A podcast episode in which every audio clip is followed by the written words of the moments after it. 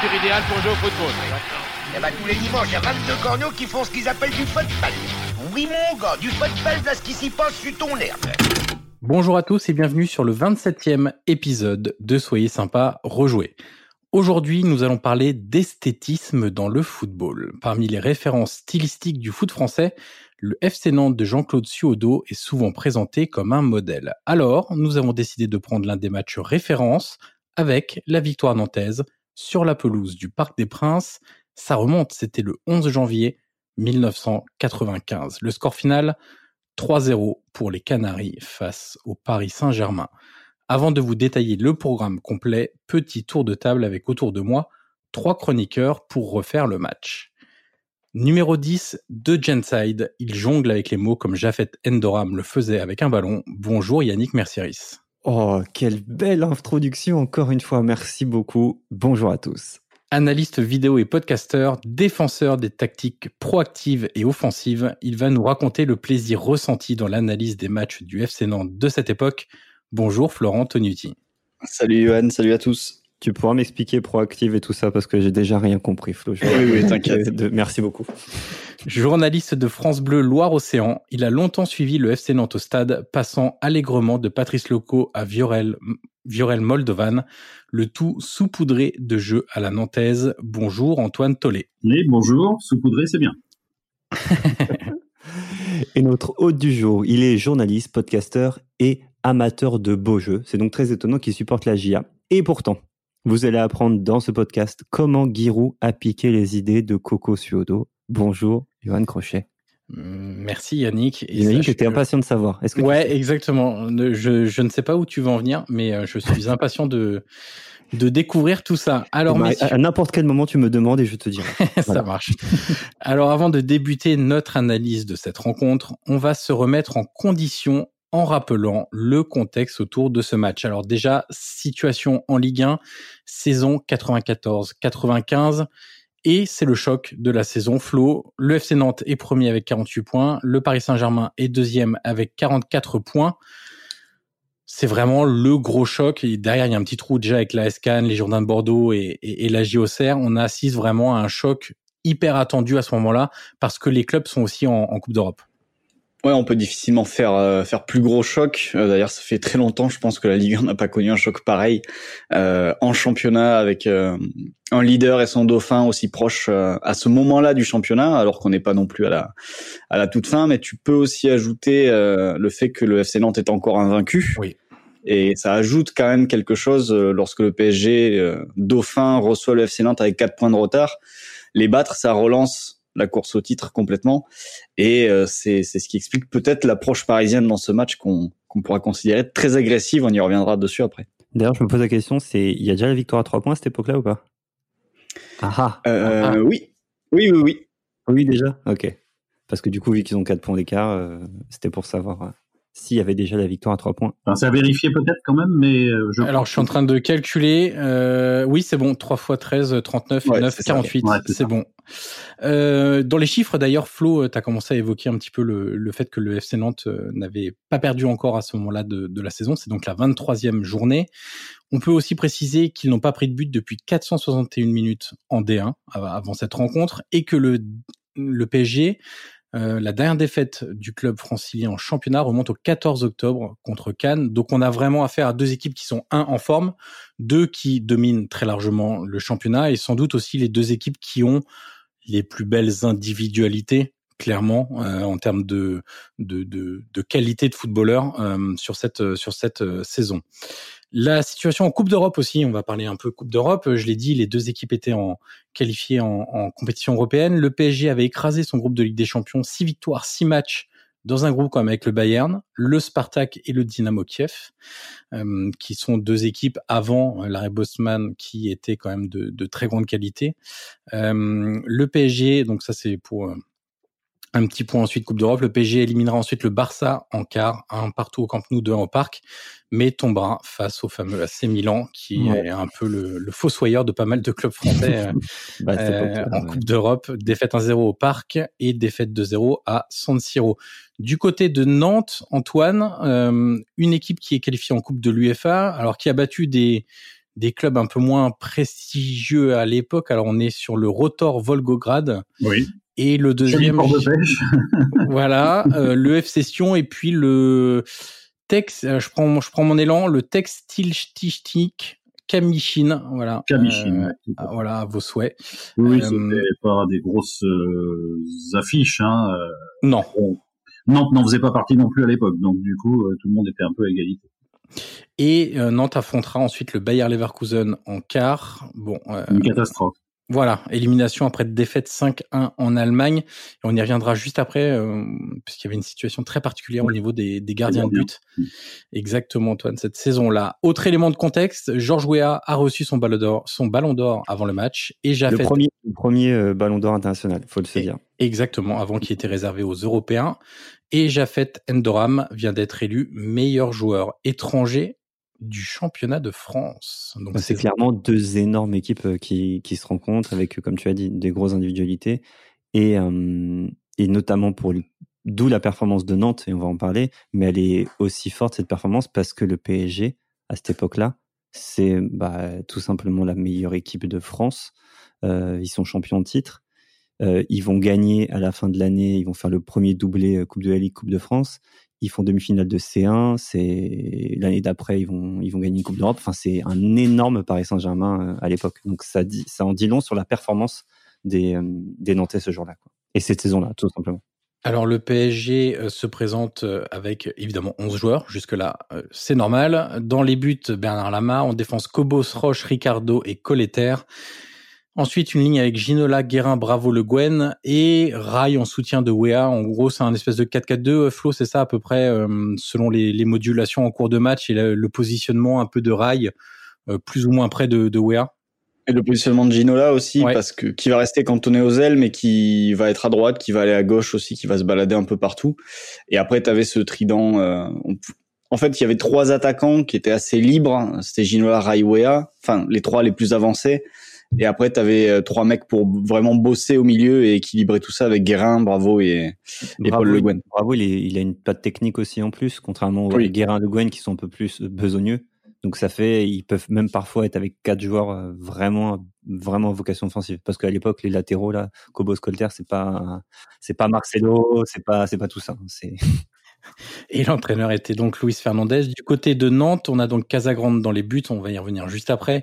Le disait Capron, Decroix et Pignol en défense. Makelele, Carambeu, Ferry, Pedros au milieu de terrain. Et encore un peu à l'image de euh, du côté parisien entre les, les, modulations endoram locaux devant avec Pedros qui est aussi un peu plus haut. Euh, c'est un peu le, la même idée euh, côté Nantes que côté PSG Flo. Ouais, c'est ça. C'est c'est quand même un système extrêmement mouvant parce que on en parlera après avec Antoine, mais il y a très vite des projections dans tous les sens euh, de, de Makelele, de Pignol. Le disait monte un peu moins à ce moment-là, mais Carambeu peut totalement compenser et couvrir et faire énormément de courses. Euh, en fait, euh, Makelele, Carambeu, Pedros, ça peut se projeter, euh, ça peut finir dans les 30 derniers mètres, finir dans la surface adverse. Pignol aussi dans son couloir. Et après, tu as Ferry qui montait un peu moins, qui était un peu là pour équilibrer tout ça.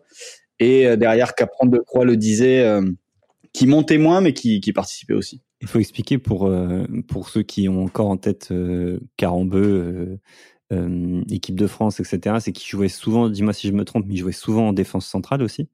En tout cas, moi, de ce que j'ai lu, il jouait souvent en défense centrale aussi à l'époque. et Makelele.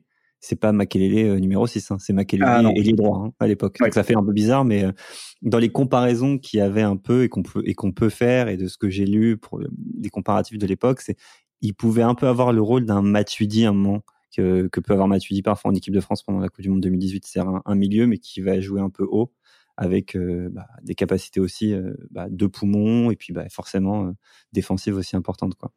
Il y avait une capacité de dribble bien supérieure aussi, en plus. Bien sûr, capacité à faire des différences individuellement. Bah, c'est d'où après sa carrière, après en poste de 6, parfois même tout seul au Real, parce que techniquement, en plus d'être un joueur hyper intelligent, il avait aussi la capacité de donner le ballon proprement au, au Galactique devant qui ne défendait jamais. Quoi. Ouais, c'est ça. Alors Antoine, du côté du, du FC Nantes, cette saison-là, la petite particularité, c'est qu'il va y avoir une grosse galère au niveau des gardiens. Euh, pour rappel, le numéro 1 normalement était Marot. David Marot, oui. Voilà, le numéro 2... Qui était du match aller. Exactement. Le numéro 2, Casagrande. Dominique Casagrande. Le numéro 3, Louswarn. David Louswarn. Et on aura même oui. Un numéro 4, à la surprise un petit peu générale. Alors, je vais rappeler euh, rapidement la, la situation. Euh, David Marot se blesse gravement lors de la 17e journée contre Monaco, donc rupture des, ligaments croisés, la fameuse blessure du footballeur.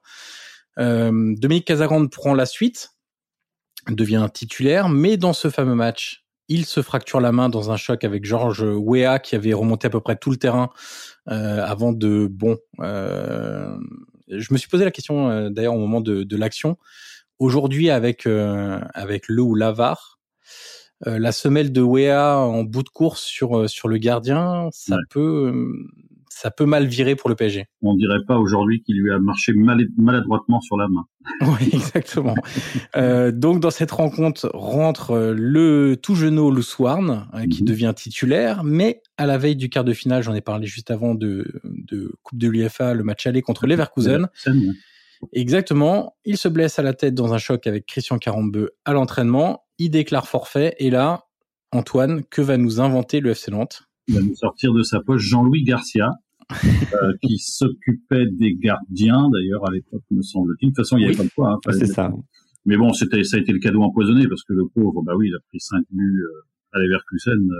Bon, il a peut-être une part de responsabilité sur certains, mais enfin, vous imaginez, quand vous êtes pas du tout dans le coup, que vous vous occupez des entraînements et que du jour au lendemain, parce que ça a été ça, il, il a fallu euh, bah, prendre la place dans les cages, ça, ça devait faire drôle. En plus, en Coupe d'Europe.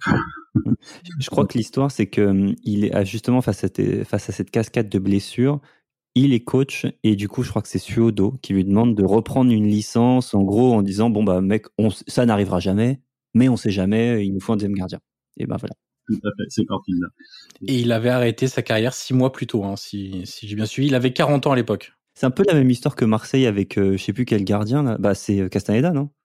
Qui avait fait un contre Benfica ou un truc comme ça, qui était sur la fin de carrière aussi, qui a été obligé de jouer en Coupe d'Europe. Ouais, après la blessure de Gaëtan Huard. Euh, ah, ouais. Ils n'étaient pas allés chercher aussi loin au niveau des, de l'entraîneur des gardiens, mais euh, mais, mais c'est vrai que ça c'est c'est une situation qui est quand même très très particulière pour. Bah, surtout dans une année comme celle-là, qui était ouais. où tout, tout, réussissait, il y a eu vraiment ce ce, ce, ce hic là, les gardiens de but quoi.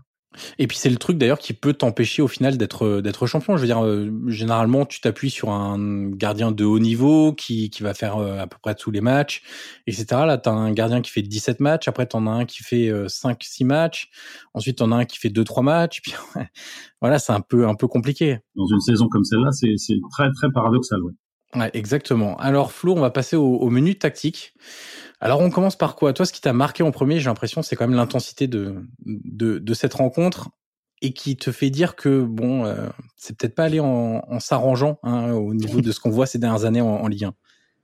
Non, ouais, ça m'a vraiment marqué quand euh, quand j'ai simplement lancé le match.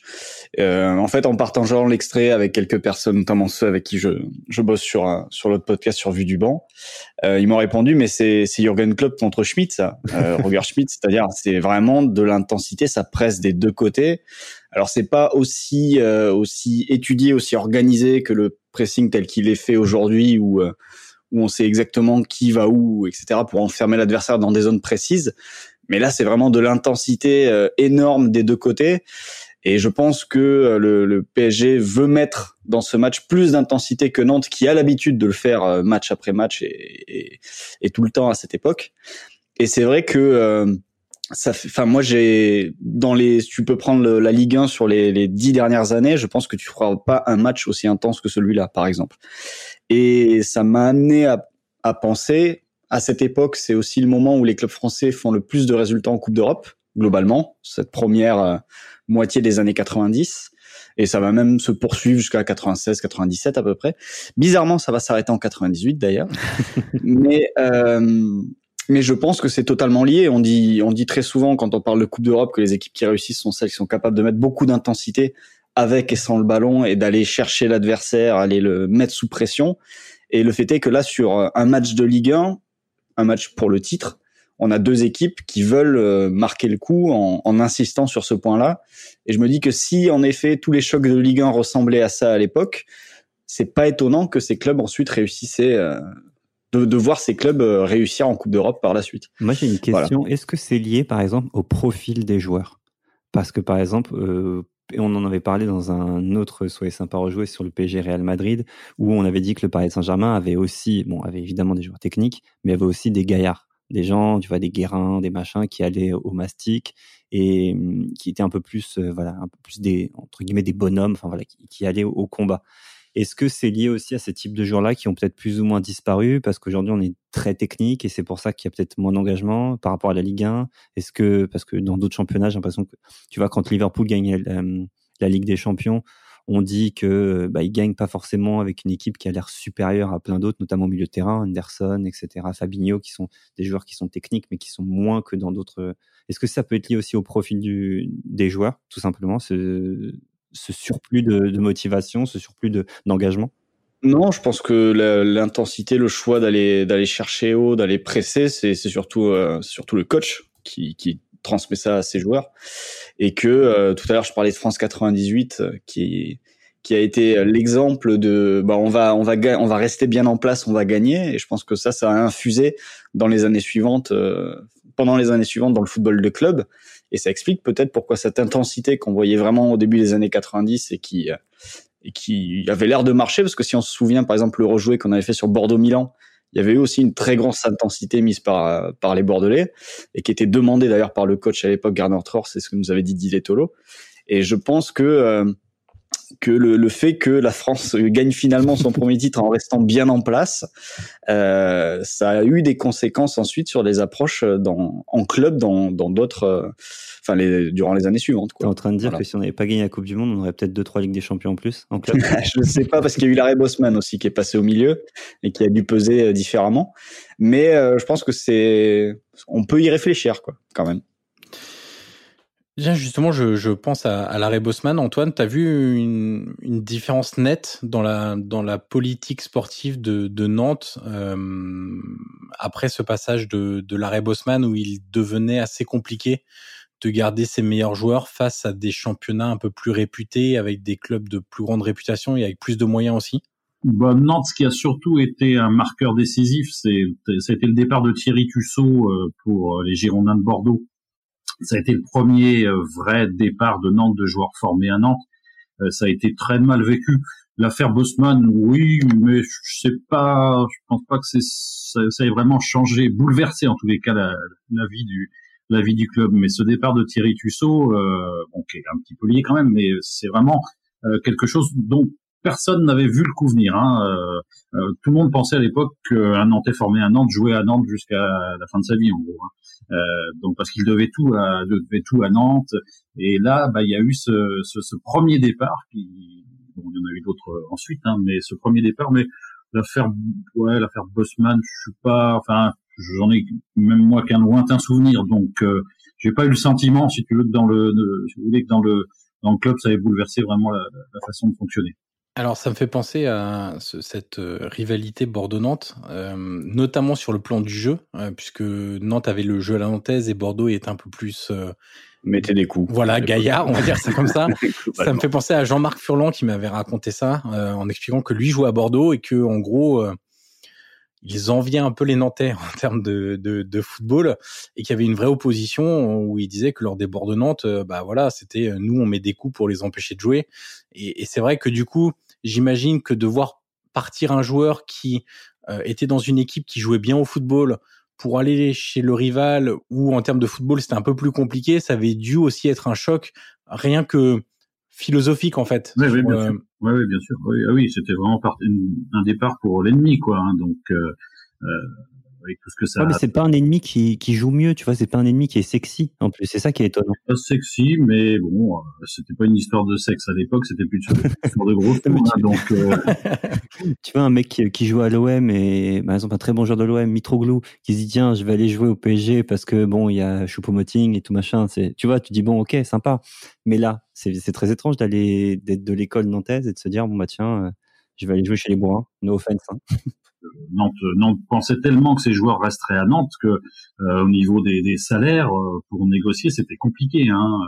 Donc je crois que là c'est très clair, hein, c'est une histoire de sous. Et puis il y a peut-être eu euh, une approche bordelaise justement par rapport à, Thierry Cusso en lui faisant miroiter certaines choses et puis surtout lui dire tiens du coup tu vas peut-être pouvoir euh, faire une petite entorse au règlement nantais à leur montrer qu'on peut qu'on peut partir de Nantes et réussir une carrière de, footballeur ailleurs quoi. Alors Flo, tu parlais de, de l'intensité folle. Euh, l'intensité, c'est bien. Il faut réussir parfois à la maîtriser. Euh, et, et, dans ce match-là, le PSG, comme lors du match hein, face au, au, Real qu'on a déjà rejoué, qui était avant ce, cette rencontre-là, euh, bah, va avoir euh, des, sur des séquences des moments où euh, bon, ils ont du mal à gérer leur agressivité en fait.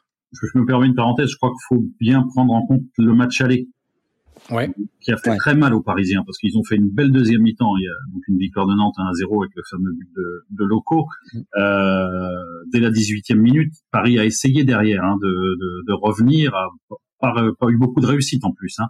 Et je crois que ce truc-là, il est resté vraiment en travers de la gorge des Parisiens et ce qui a peut-être justement donné ce, ce côté euh, agressivité, euh, mais finalement mauvaise agressivité parce que ça ne leur a pas servi à grand-chose. Hein. Le résultat est là pour le démontrer.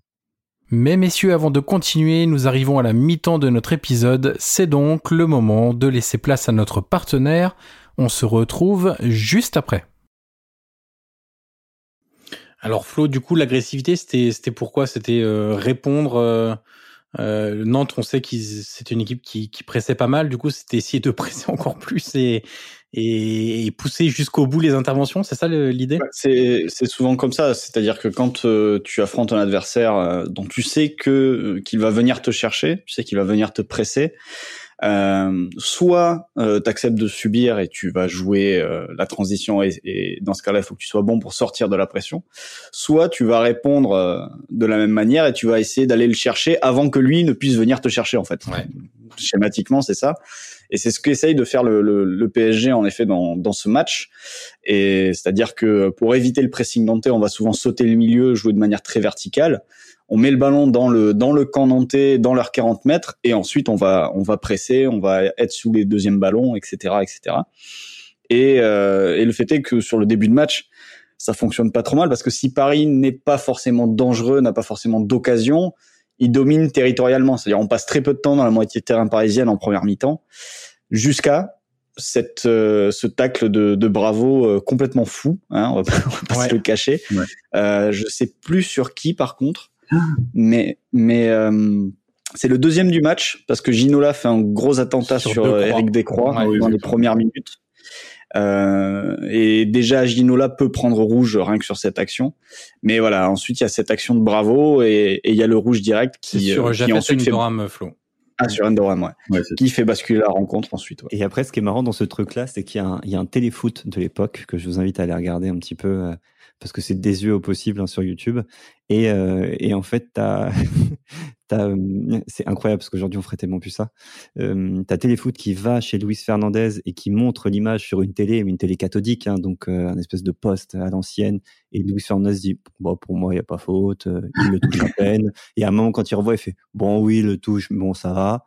Et de l'autre côté, c'est c'est très drôle de voir de voir comment ça a été traité à l'époque. Et Téléfoot le traite déjà comme euh, la polémique du match.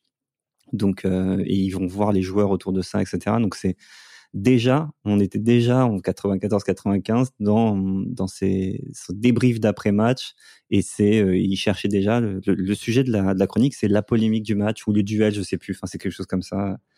Ce qui, est, ce, qui, ce qui est très drôle sur le direct, euh, alors j'ai pas le, la phrase exacte de Bietri puisque c'est Gilardi Bietri qui sont qui sont en commentaire sur Canal. Et euh, donc sur le direct, bon il y a Vessière qui sort le carton rouge puisque l'arbitre c'est c'est Gilles Vessière, donc il sort le rouge. Et là t'as l'impression il y a un petit moment de flottement, ils sont ils sont surpris en fait du carton rouge.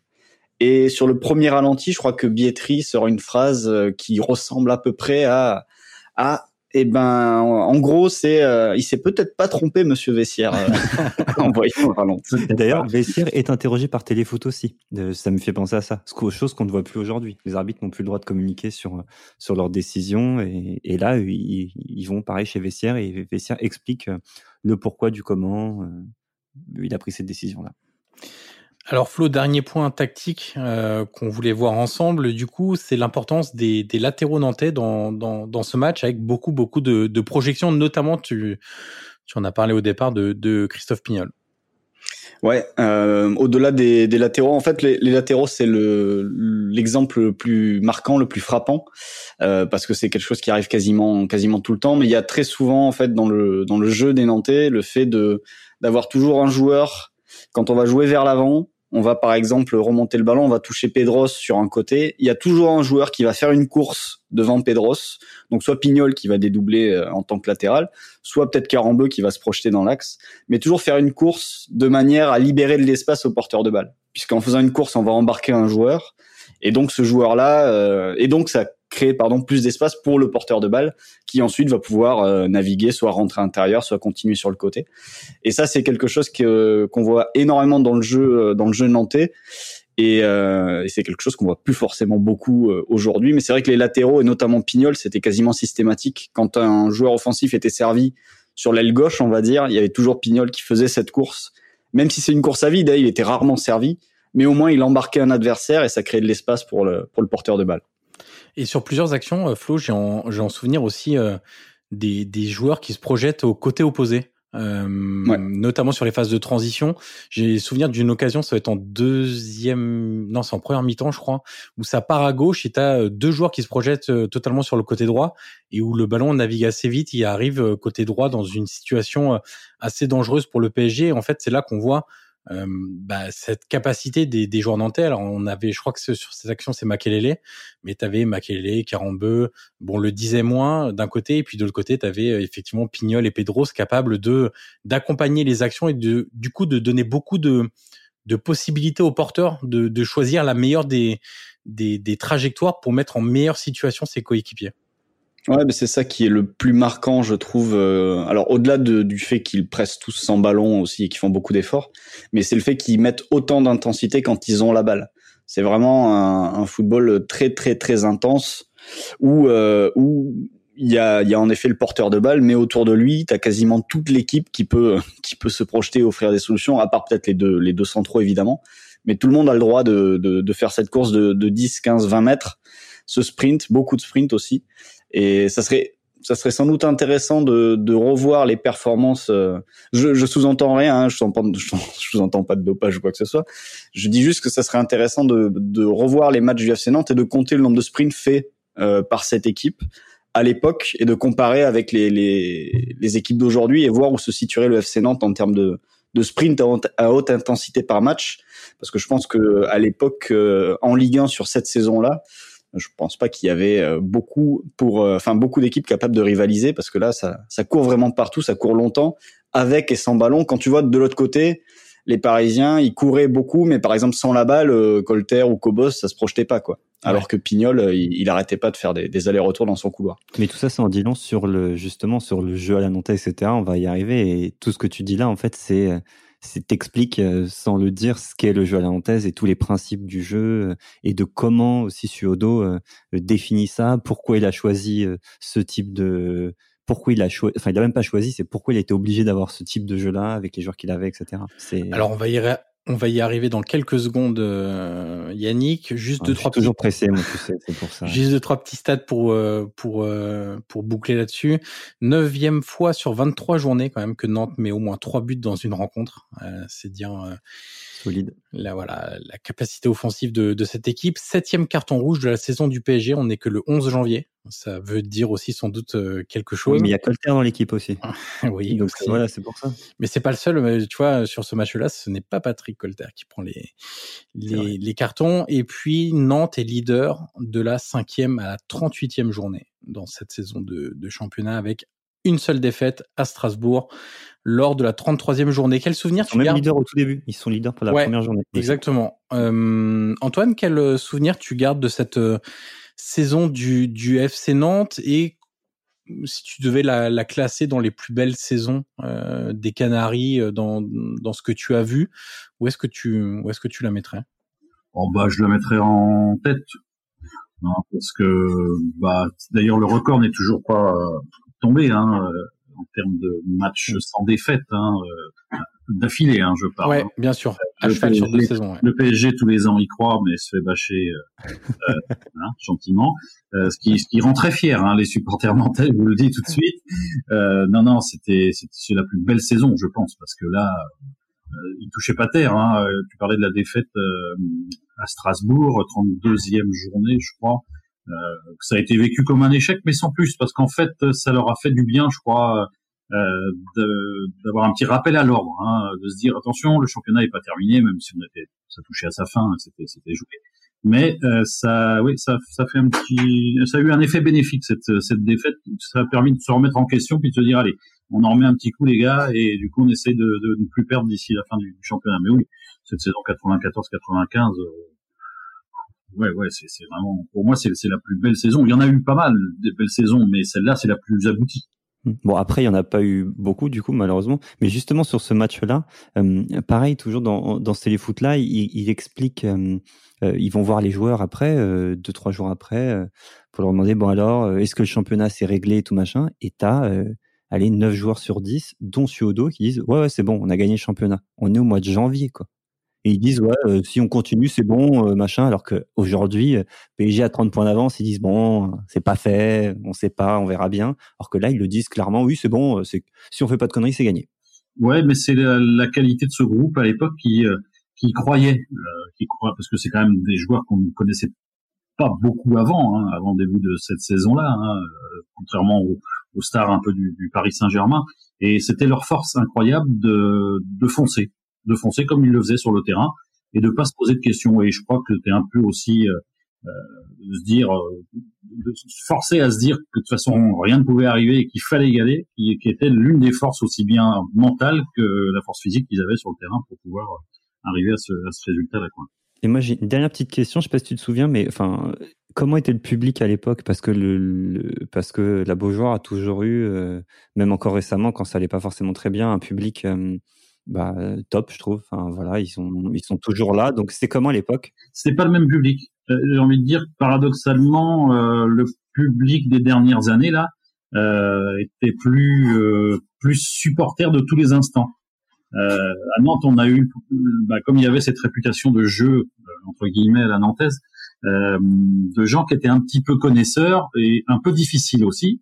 Donc, ce qui fait que dans les moments durs, euh, bah, c'était, il n'y avait pas ce soutien qu'il y a eu là les dernières années. On a vu des trucs incroyables hein, mhm. euh, à la Beaujoire en termes de tifo, en termes d'ambiance, du début jusqu'à la fin du match. Euh, à cette époque-là, c'était pas ça. C'était des supporters, certes, mais qui avaient envie de, bah, de voir leur équipe bien jouer. Donc euh, c'était un peu un peu compliqué. Enfin bon, ils ont plus des spectateurs dans le sens spectacle du coup. Oui, oui, oui, oui, tout à fait. Il y avait déjà une brigade Loire hein, avec euh, euh, bah, des supporters durs. Quand je dis durs, c'est des, mordu, hein.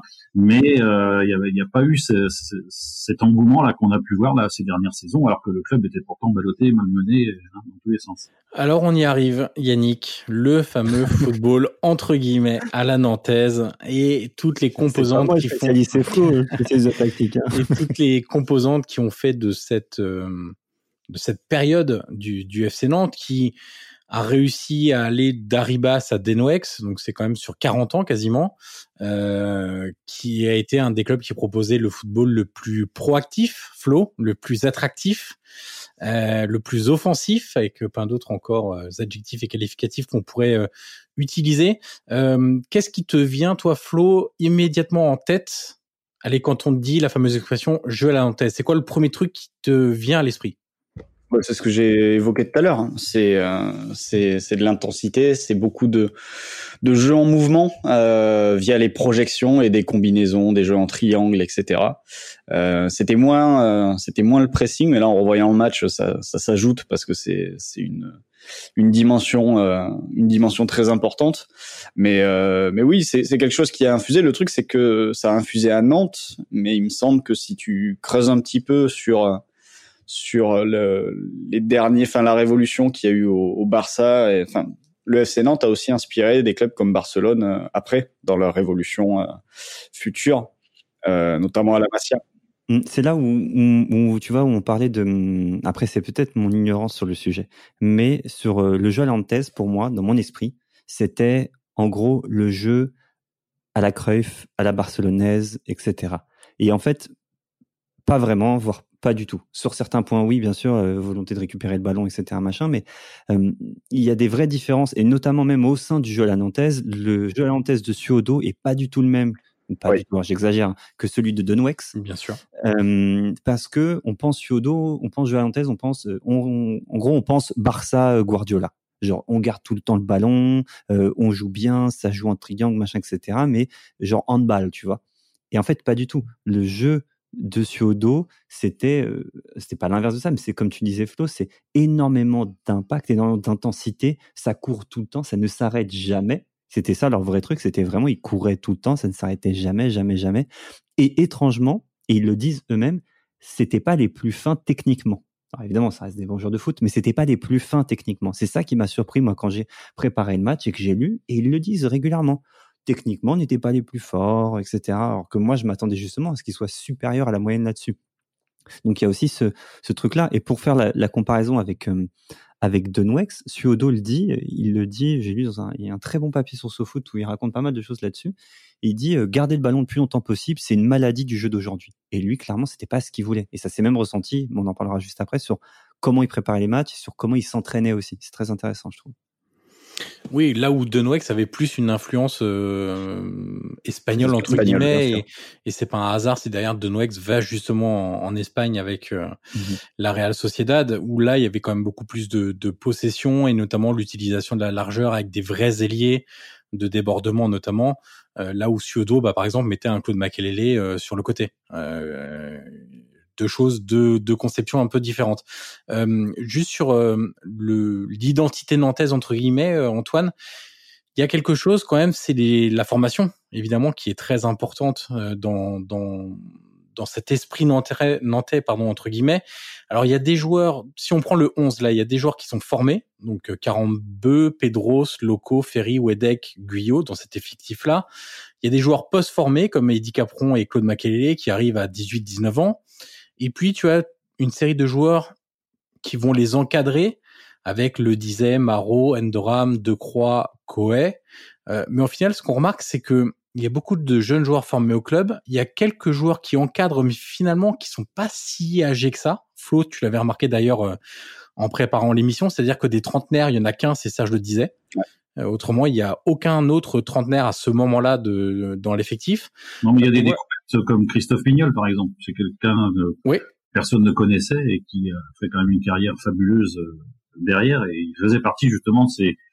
C'était pas encore un trentenaire, effectivement, mais c'est vrai de, de, ces gens que, qui ont apporté énormément. Quoi. Et la, la, difficulté, en fait, quand on a un club formateur, je pense, c'est de réussir à trouver les bons joueurs qui vont encadrer euh, les joueurs qui sont du, du, les joueurs qui sortent pardon du centre de formation. Didier Deschamps sort du centre de formation du FC Nantes. Ouais, alors c'était un peu plus tôt du, du coup. Oui, bien sûr. Euh, mais on a l'impression que voilà, quand on voit euh, Eric Decroix, Serge je disais, on n'a pas l'impression que ce soit des, des, des... Non, mais c'était, je pense, le résultat d'un bon travail de, de Robert Budzinski, le directeur sportif de l'époque, ouais. qui était longtemps directeur sportif, qui connaissait bien le foot parce que c'était un joueur de foot, qui connaissait très très bien le, le Nantes puisqu'il est resté de, longues années et la mentalité. En plus, il était très complice avec euh, Jean-Claude Sodo, euh, avec José Arribas aussi puisqu'il a, joué sous les ordres de José Arribas. Donc, euh, je crois que c'est ça, c'est des gens comme ça qui, qui sont un peu la clé du truc, quoi. Aujourd'hui, le FC Nantes a un problème, c'est qu'il n'y a pas de, vraiment de directeur sportif. Il n'y a pas beaucoup de clubs d'ailleurs dans le championnat français ça doit, ça doit être le cas, mais Nantes, c'est un peu le, c'est le cas, parce qu'il n'y a jamais eu la confiance. Et là, Budzinski avait la confiance euh, du coach, et c'est lui qui faisait euh, ses, ses, ses, achats, entre guillemets, encore une fois. mais euh, je pense qu'il c'était intelligemment fait, quoi. Je suis d'accord avec toi, la réussite de, de ce club-là, elle est très liée à, à ses infrastructures humaines. Oui, Donc effectivement, c'est ces gens-là qui ont eu le temps de travailler, etc. Parce que si je dis pas de bêtises, mais vous allez certainement me corriger si je le dis, je crois que financièrement, le FC Nantes, ils sont pas bien, genre deux, trois saisons avant.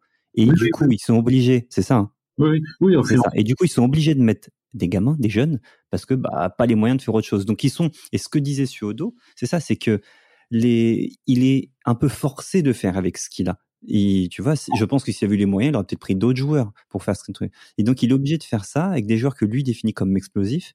Et il a une citation qui est incroyable. Il dit, on sera jamais rationnel avec ce type de lascar donc notre jeu sera irrationnel. Donc il a décidé de partir sur un, truc comme ça avec ces, ces joueurs-là. Et c'est parce que il a été obligé d'être hyper pragmatique en disant bah, je n'ai que ça parce qu'on n'a pas d'argent, on est obligé de s'arranger. Et c'est aussi ça l'histoire du, du, de, de ce titre-là, c'est euh, bah, on fait un peu avec, euh, un peu avec ce qu'on a, mais bon, ils ont quand même. Euh, c'est l'histoire du jeu à la Nantaise, hein, c'est parce que je, vous écoutais, c'est ça. Le jeu à la Nantaise, c'est simple. Hein, je sais même pas si on doit le baptiser le jeu à la Nantaise, on l'a fait parce que pourquoi pas. Mais c'est contrôle passe, tu appelles ou tu te rends disponible. C'est, c'est, enfin, pour la petite histoire, moi j'ai joué, mais attention, hein, dans les équipes de jeunes au FC Nantes. Hein, j'ai pas fait de carrière euh, professionnelle, mais j'ai eu des entraînements dirigés par Jean-Claude Sono parce que à l'époque, même les joueurs pros hein, venaient entraîner les, les, jeunes euh, le mercredi. Et euh, c'était tout simple, hein, c'était tout simple et c'était valable aussi pour les jeunes, c'est-à-dire que contrôle passe, pas deux, pas trois touches de balle, hein, deux touches de balle maxi, et après derrière, soit on appelle, soit on se rend disponible pour le porteur du ballon. Et euh, c'est tout tout bête, hein, c'est tout tout bête, mais c'est ce que dit c'est ce que dit Fiodo, il dit la simplicité chez le génie. Ouais, et c'est vrai, comme vous le disiez tout à l'heure, là, je vous écoutais euh, sur euh, Reynald Nwex, que je connais bien aussi, euh, c'était beaucoup plus compliqué. C'était beaucoup plus complexe euh, son, son, son jeu. Il essayait de garder le, le ballon. Jean-Claude Saudo, euh, quand on parlait de, un peu comme moi en balle, là, de d'occuper le terrain, de se passer le ballon. non, non, non, jamais, pas de passe latérale. Ou s'il y avait un mec qui mettait un ballon en latéral, c'est-à-dire dans le sens de la largeur du terrain, il se faisait insulter, hein, il se faisait découper. Parce que ça, bah non, non, non, il voulait pas. Pour lui, c'était de l'avant, ça devait aller. Hein. C'était pas ni vers l'arrière, mais surtout pas dans, surtout pas latéral. Et, même dans les entraînements, euh, bah justement, euh, l'anecdote sur Guillaume, je vais te la donner. Euh, Johan, calme-toi, je sens que tu es impatient. Mais pour revenir sur ce que tu dis euh, sur les entraînements, tu vas, tu vas confirmer ça. Je pense qu'ils ont un, je sais pas si c'est toujours le cas, mais ils ont un terrain d'entraînement qui s'appelle la fosse. Oui, la fosse. Il y est toujours, voilà. Et en gros, c'est un terrain euh, comme on a euh, un peu euh, un peu partout où il y a pas de où il y a des murs sur les côtés. Mais en gros, voilà, il y a ça. Donc en fait, le ballon sortait jamais. Et il faisait des entraînements là, et donc du coup tu tires bah, sur le côté, il y a pas de touche, tu tires derrière le but, c'est pas cadré, bah ça revient. Et c'est Pedro ce qui explique que ça obligeait les joueurs à être tout le temps actifs, tout le temps genre sur le qui vive parce que bah on sait pas où ça va rebondir, machin, comme un peu un match de baby foot en fait. Et ils étaient, mais un baby foot en vrai. Et c'est comme ça qu'ils étaient obligés de, de, travailler. Et puis évidemment, il y a, y a d'autres types d'entraînement où ils ont révolutionné euh, ça. Et, c'est là où Giroud euh, s'est incrusté. Est-ce que tu l'avais mon anecdote Vas-y, vas-y, je suis tout oui. en fait, il expliquait Giroud euh, que il espionnait le FC Nantes parce que bah, à cette époque, je crois que c'est l'année suivante où Auxerre est champion? Oui, 96. Voilà. Et donc, euh, du coup, Auxerre commence à être un, un, bon, bon club de, de D1. Et donc, il regarde, euh, Giroud, c'est un, un, mec qui, qui est hyper, euh, qui est hyper attentif sur plein de choses. Ah, qui espionne pas mal, hein, même pendant les Coupes du Monde, il a espionné les entraînements du Brésil, etc. etc. Quand je dis attentif, c'était pour dire espion. Mais voilà, tu vois, c'était façon diplomate de le dire. Et donc, du coup, il sait que Siodo va faire une conf, je sais pas trop où et tout machin. Il reste dans le, dans le quartier, il se met à la fin de, enfin, dans le camp de coin, il se met au loin. Et Suodo, qui est quelqu'un de très bavard, qui aime bien expliquer aussi, raconte des entraînements et il lui a piqué un entraînement et notamment le taureau. Pour lui, Giroud, le taureau, c'était on met 10 bonhommes. Euh, et d'ailleurs, certainement qu'il avait pris au Brésil quand il a fait le mondial 70. Il voit que le Brésil fait une sorte de taureau en se tenant les mains, etc. Et là, il change. Et pour Suodo, le taureau, c'était, il explique, 13 hein, mètres carrés, 5 joueurs et 2 au milieu. Et pas autrement. Et il a dit, une fois que j'ai vu ça, tous mes entraînements avaient ça. Et il n'a pas changé après. Donc euh, il a piqué un peu et c'est peut-être pour ça que Auxerre est champion l'année d'après finalement. Bien sûr. Euh, on parlait des, des, passerelles entre la formation et, les groupes pro. Euh, le groupe pro, euh, Antoine, vu que tu nous expliquais que tu avais eu des entraînements avec euh, avec Jean-Claude Thieudeau et que les, les joueurs pro venaient aussi entraîner les, les gamins du FC Nantes le mercredi. ce qu'il faut quand même noter, c'est que Thieudeau, il prend place sur le banc en 82 après avoir été responsable de la formation. Denoix y prend place sur le banc en 97 après avoir été responsable de la formation. Donc c'est aussi des joueurs, euh, des entraîneurs, pardon, qui étaient déjà dans le cocon nantais, qui avaient déjà, étaient très bien imprégnés de tout ce qui définissait le FC Nantes. Euh, et, c'est, c'est, on le voit un petit peu hein, euh, dans certains clubs, il y a une tendance à essayer de mettre euh, quand ça va mal, quand il faut repartir sur un projet, d'essayer de mettre la personne qui était à la formation entraîneur de l'équipe première ou dans un premier temps adjoint avant de le passer en équipe première, parce qu'on sait qu'en France la formation c'est un c'est même pas un choix, c'est une obligation sportive et une obligation économique. Euh, là, on n'était pas encore tout à fait là-dedans parce que c'était avant Bosman pour euh, Suodo, mais il y avait quand même cette idée de devoir former des, des joueurs pour ensuite les amener à l'équipe première et avoir un entraîneur qui avait connu à la fois la formation et qui passait ensuite à l'équipe première faisait une passerelle parfaite. Oui, en plus des entraîneurs qui avaient joué aussi euh, dans leur carrière hein, dans, dans, le club, donc je pense que c'est c'est un peu la marque jaune. Hein, donc oui, ça, ça a forcément euh, aidé à, aux résultats qu'on qu'on connaît qu'on connaît aujourd'hui. Et puis malheureusement, bah, depuis, on va pas faire le bilan des dernières années, mais ça a beaucoup changé. Hein, parce que on en est assez loin, ouais. On donnait un chiffre tout à l'heure, j'entendais de trois entraîneurs finalement, Arribas, Sodo, de Nouex, en je sais plus une trentaine d'années. Euh, là, c'est plutôt l'inverse, c'est plutôt une trentaine d'entraîneurs en, en l'espace d'une dizaine d'années, ce qui prouve bien qu'il y a eu quelque chose qui, qui a cassé quoi. Et est-ce que tu penses qu'on peut le retrouver ça? Je crois pas. Euh, je, je, je, crois pas. Je, le football a beaucoup beaucoup changé. Euh, non, je crois pas. Je crois pas. Les intérêts sont économiquement parlant beaucoup. Alors peut-être que ce qui vient de se passer là avec l'histoire de euh, du, du, Covid, euh, il y a peut-être une remise en question qui va qui va avoir lieu. Mais là, on était parti dans une espèce de spirale. Je vois pas trop, je vois pas trop comment ça peut on peut faire machine arrière. Peut-être que ça, ce sera peut-être euh, peut-être pourquoi pas. Mais je, autrement, je, je suis pas très optimiste là-dessus. D'accord. Euh, eh bien, messieurs, avant de, de boucler euh, ce Soyez sympa rejouer dédié essentiellement, on va dire, au FC Nantes. On a pris le prétexte du PSG Nantes pour beaucoup parler du FC Nantes, du jeu entre guillemets, entre quatre guillemets à la nantaise. Euh, on va faire un petit quiz euh, et on va donc revenir sur la dernière campagne européenne d'envergure du FC Nantes, c'est-à-dire hors Coupe Intertoto, car ça ne compte pas. Est-ce que vous déjà vous avez une idée de la date à peu près de la dernière campagne européenne ah, européen. C'est moi j'ai le souvenir de 2002 euh, quand ils sont ils sont champions. Ouais. Donc euh, ils font la Ligue des Champions après quoi. Moi j'ai ça en tête. Mais je peux me tromper. C'est la saison 2001-2002. Participation oh. des Canaries à la Ligue des Champions. Euh, alors, lors de la première journée de la phase de groupe, Nantes reçoit le PSV Eindhoven. Et pourquoi je vais vous parler de, de ce Nantes PSV Eindhoven? C'est pas parce que j'ai une euh, très forte une attirance pour les Pays-Bas voilà pour le football néerlandais certes mais ce match a une particularité déjà est-ce que vous vous en rappelez? Non PSV Eindhoven. Je vais vous donner la date ça va forcément vous parler. 11 ouais. septembre 2001 ah, ah oui. Ah d'accord ok. Ah, il a été repoussé du coup. Et non non, les matchs du mardi soir, donc du mardi 11 septembre, ont été joués parce que l'UEFA avait dit que c'était difficilement repoussable à la dernière minute comme ça. Euh, par contre, l'UEFA avait décidé de reporter ceux du lendemain, du mercredi, euh, qui s'était joué un peu plus tard. Alors, je vais vous demander la composition d'équipe du FC Nantes ce soir-là contre le PSV, victoire 4-1 des Canaries. Nous ah, sommes donc que j'avais, il, a, il, a, il est parti. Ce carrière, il part, non? On est d'accord? Il, il est il pas, il est, il est pas dedans. Donc il est pas dedans, je sais. Bon, déjà, Michael Landreau. Ouais, ouais Michael Landreau, Antoine et Flo, exactement. Fabri. Nestor Fabri, c'est bon. Euh, Monterubio Non. Non? Pas de Monterubio. parti aussi? Moldovan? Moldovan, Moldovan. Pas de Moldovan. Oh, ouais. Qui attaquant de Nantes alors à cette époque-là, quand ils sont champions? Veirua Veirua, Veirua est sur le banc, il entre à la 71e minute. Il y a des joueurs euh, vraiment emblématiques du Football Club de Nantes. Ah, euh, Carnot Non? Non? Non, Stéphane Carnot. C'est Ziani, Ziani Ziani, oui, Stéphane Ziani. À Amada? Ah, Sylvain Armand? Amada Non, pas Amada. Euh, Sylvain ah, Armand, oui. Ouais. Darocha Ouais, Darocha. Ah, Darocha, non. Ah, mince. Alors, peut-être qu'il était blessé ou quelque chose. Là, j'ai juste la compo. J'ai pas le groupe euh, total, mais il n'était pas titulaire ni remplaçant. Il manque quoi, là, du coup? Il vous manque des défenseurs. Il vous en manque deux. Il vous manque un latéral et un central. Le latéral droit et un des deux centraux. Mm -hmm. Jean-Marc Chandelet non, pas Chanley, qui doit être à Lyon, je crois, à l'époque. Il y avait plus Lyon le disait à l'époque. Non, il n'y a pas le disait. Euh... Allez, je vais vous donner des, des indices. Nicolas Savino.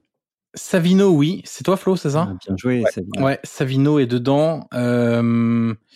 Je vais vous donner un indice. Il y a un milieu de terrain gaucher qui a joué à Marseille également. Euh, Chéroux Non. Ah, Ça marche pourton, Pierrot. à Marseille. De mémoire, j'ai peur de dire une ânerie. Euh, donc je vais peut-être pas le dire. Je crois qu'il est camerounais, mais j'en suis pas sûr. Ah, Olembe. Ouais, Salomon ah, Olembe, exactement. On a le frère d'un joueur qui a fait beaucoup parler de lui parce qu'il était très prometteur, très jeune, qui fait partie de la génération. Marcel de Sailly Non, qui a beaucoup fait parler de lui parce qu'il était de la génération Luxin. Là, on cherche le frère de cette personne. C'est Fatih? Non, c'est plus tard Fatih. Génération, quand on vous dit génération Luxin, il y a un deuxième joueur qui vient tout Dalma, Dalma, Dalma, Dalmat, et donc c'est Wilfried Dalma. Wilfried Dalmat, exactement. Ah là là, il est dans cette équipe-là, il est champion de France, Wilfried Dalma? On a un ailier gauche qui vient de Sedan. Olivier Quin. Olivier Quin, oui. Ouais, exactement, Antoine et, Yannick. Et puis l'attaquant, on aura. Ah non, il nous restera les défenseurs. L'attaquant qui a joué à Bastia, à Rennes. Drobniak, non. Ah non, André, il a Si, si, j'ai entendu Pierre-Yves André, c'est ça. Ah. Pierre-Yves André, exactement. Et latéral droit, il a joué également à Guingamp. Et après, je me rappelle pas ses autres clubs. Je me souviens Guingamp. Guingamp. Oh si je vous dis euh, duo comique, un peu ringard aujourd'hui, vous me dites? Ah, Nicolas Laspal. Voilà, oh Nicolas Laspal, oh, exactement. Oh, Superbe. Et puis euh, le défenseur central, le défenseur central qui vous manque, quand on a froid, on met sur soi un. On peut mettre, euh, voilà, en vêtements, qu'est-ce qu'on peut mettre quand on a un peu froid un, euh? un, chapeau, un manteau, un bonnet, un gilet? Oui, Nicolas Gilet. Nicolas Gilet, il joue défense centrale, là? Ouais, exactement. De mémoire, ça doit être, euh, ça doit être Fabri Gilet en charnière centrale, Laspal et Armand sur les côtés. Et ensuite, milieu, sans doute, à milieu, milieu, Dalmat à droite, Olembe Savino dans l'axe, qu'un à gauche, Ziani en soutien de Pierre-Yves André, j'imagine plutôt ça comme ça. Et ça a gagné 4 ça. Ouais, et alors sur le banc, on avait Mathieu Berson, Eric Djemba Djemba, Willy Grondin, Marama Veirua, Pascal Delomo, Charles Devino et Pierre Aristoui. Voilà pour cette équipe. Il y avait que PSV à l'époque là Parce que ça devait pas être fabuleux hein, du coup. En plus connu, Wilfred Bouma, euh, Arnold Brugink, Johan Vogel et Mateja Kezman. Voilà, en gros. Et ah. Denis Romedal aussi, qui était sur le banc. Et Venegor of Fesseling également. Non, non, c'est ah. pas dingue. Pas dingue, ok. C'est pas dingue, c'est pas dingue. Euh, voilà, messieurs, qui boucle notre euh, épisode dédié au FC Nantes du euh, podcast. Soyez sympas Venant de Nantes, Nantes a battu le PSG 3-0. c'est ça. bon. Ça, ça, nous fait du bien de s'en souvenir parce que ça ne va pas. c'est pas près d'arriver, c'est ça, c'est ça, ça, Merci Antoine, en tout cas, pour ta participation à, à ce podcast. On peut te retrouver sur les ondes encore de France Bleu Loire-Océan ouais, tous les matins, matinalier, de 6h à 9h. Donc c'est un homme qui se lève très tôt. Voilà. Il a bien raison. Exactement. Euh, qui ne fait peut-être pas de morning routine comme toi, euh, Yannick, mais en tout cas, il se lève très tôt également. Merci Antoine, merci Yannick, merci Flo, et à très vite pour un nouvel épisode de Soyez sympa, rejouer. Salut, Salut tous.